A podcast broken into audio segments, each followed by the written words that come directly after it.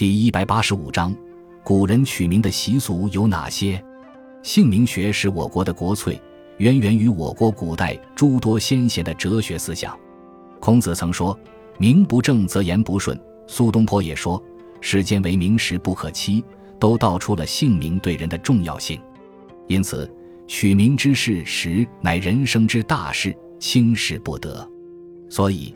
在民间流传着多种多样的关于取名的传统习俗，主要的取名习俗有以下几种：节令法，根据孩子出生时的节令与花卉取名，如春花、夏雨、兰针、雪梅等，常见于女性；地名法，比如婶参、上海、缘晋、山西、黄云生、云南等，也有从祖籍及出生地中各取一字。坠帘成名，主要是以纪念为主。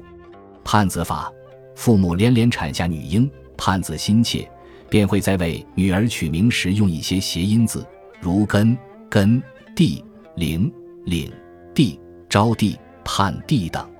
抱子法，夫妇膝下无子，从外地或外姓抱养一个孩子，此类孩子的名字中常有一个“来”字，如来宝、来娇等。体重法。鲁迅的小说《风波》中描绘，这村庄的习惯有点特别：女人生下孩子，多喜欢用称称的轻重，便用斤数当作小名，如九斤老太。这是流行于浙东民间的一种特殊取名风习。排行法，兄弟双名，其上字或下一个字相同，叫排行。如我们熟悉的《水浒传》中的阮氏三兄弟：阮小二、阮小五、阮小七。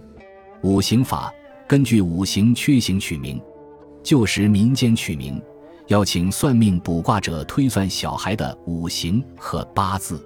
假如某人命中五行缺少某一行或二行，那就得用缺行之字或用缺行做偏旁的字取名补救，否则孩子会命运多舛。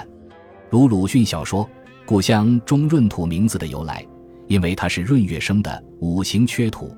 所以他的父亲叫他闰土。